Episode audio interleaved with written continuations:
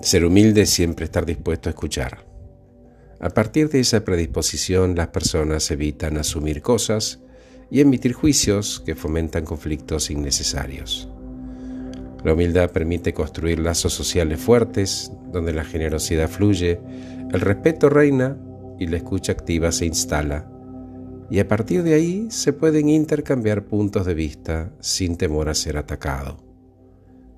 Es muy fácil caer en la falsa creencia de que técnicamente somos más hábiles o capaces que los demás para hacer algo, o que el resto siempre está equivocado. Así que no creernos más que los demás es algo que se trabaja a diario, como un músculo. ¿Y cómo? Respetando a las personas de tu entorno, escuchando y preguntando.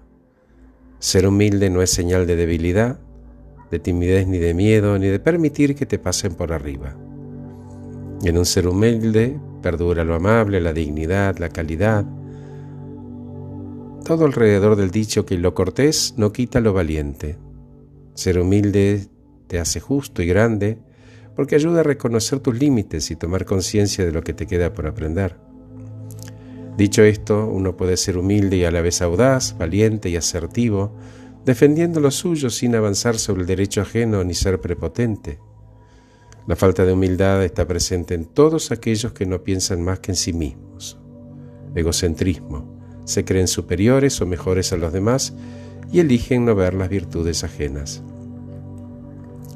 Ser humilde no es sentirse inferior a los demás, ni someterse, ni rendirse, ni tampoco es dejarse golpear, sino admitir los errores, aprender de ellos y tener la madurez para corregirlos. La prepotencia, por otro lado, nos hace tropezar, caer, demorarnos, cerrar puertas y no avanzar. La práctica de la humildad debe ser un ejercicio diario que nos ayuda a saber escuchar y a compartir silencios, a ser cercanos, a ser amorosos y sinceros con la gente que nos rodea. Así nos transformamos en personas de calidad, a la vez que logramos tocar a los demás con nuestra sonrisa, nuestra calidez y nuestros gestos amorosos. Acercarse a la, humildad significa conectar con lo sano de uno mismo, asumir lo que soy y reconocer mis fortalezas sin mandarme la parte. Me refiero a aceptar lo genuino y lo propio de cada uno.